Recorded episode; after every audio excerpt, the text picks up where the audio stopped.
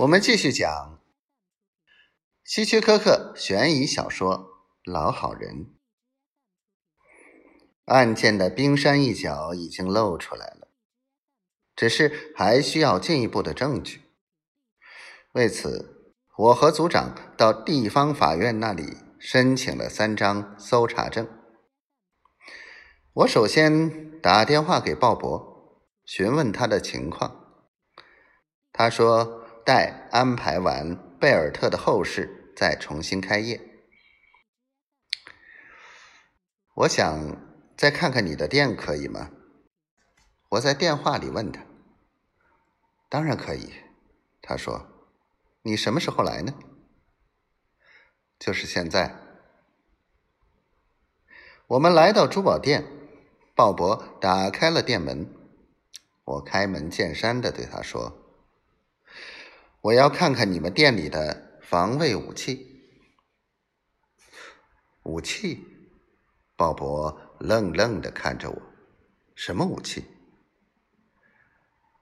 点三八口径的左轮手枪。枪？我们这里没有枪啊，警官先生。鲍勃摇摇头说：“真的没有？”是的。鲍勃先生，我听说你们开业后，你妹夫从隔壁当铺买了一支枪，说是准备店里自卫用的。哦，你说的是那支啊？鲍勃似乎恍然大悟的说：“那是好几年前的事情了。他的确买过一支，可是我看那东西就不舒服，不知怎么搞的。”枪总让我感到神经紧张，所以我就让贝尔特把它拿回到自己家里去了。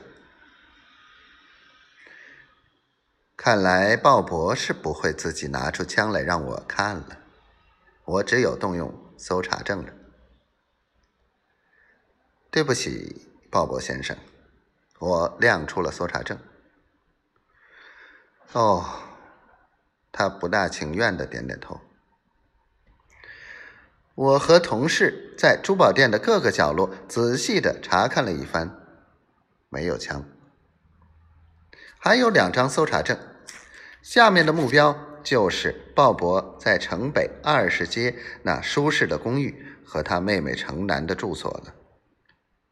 我们先是来到鲍勃的住所，也没有发现枪，而且贝尔特太太和他的小女儿也不在那里了。据鲍勃说，他们昨天晚上就回家去了。